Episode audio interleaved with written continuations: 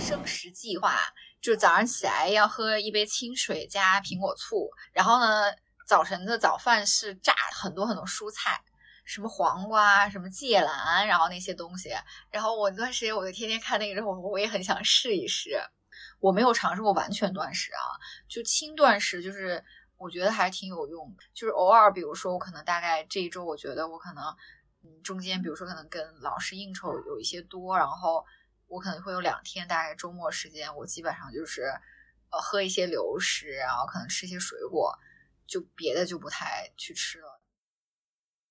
初中的时候，我是体育生，有专业的训练，然后专业的营养师嘛，直到现在我都会对食物有自己的看法。搭配自己每天饮食三大营养素之类的，可能没有以前做运动员的时候那么苛刻，但是还是会去控制去看一下。类似于 w o g s 这种嘛，它可能烹饪方法和食材相对来说是健康的，但是作为一家轻食店，它可能为了保证自己的口感，还是会加一些没有那么那么健康的酱料进去。之前自己也在公司实习过，我看那边是有很多同事都会选择轻食这样子的。但是作为同龄人来说，我认为身边的呃刚毕业的同学，或者是那个在大学校园里面选择轻食的人，可能还是相对那些 office 里面的员工会少很多，不会太成为新一代年轻人的主流。毕竟它的价格并不是那么便宜。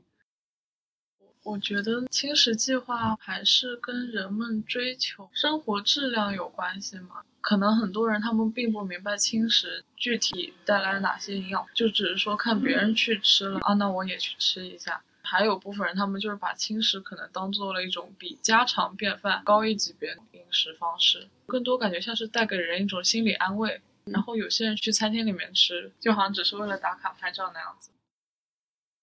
真的是跟年纪有关系，年纪大了以后，你都没有太大的兴趣去吃。就像我们以前，我跟我老公每天晚上吃宵夜，现在你就完全不会觉得饿，也不会想去吃那些东西。以前我我自己都不能相信，我怎么会去会是个去运动的人？但是你去了以后，你会觉得，哎，这个东西蛮有意思的。然后你觉得出汗是一件让你很愉悦的事情，跟谁说他都不会相信我是一个会去运动的人。我年轻的时候，你让我去运动，我也不会去。比如说，我去报过瑜伽课程啊，但是我去过两次，我就再也不去啦。所以对那种健身房什么，我是从来就是不感冒的。包括自己家，我也不会去买个跑步，因为我知道我不会去做那些东西的。但是当你自己想去做一件事情的时候，你就会觉得还是蛮有意思的。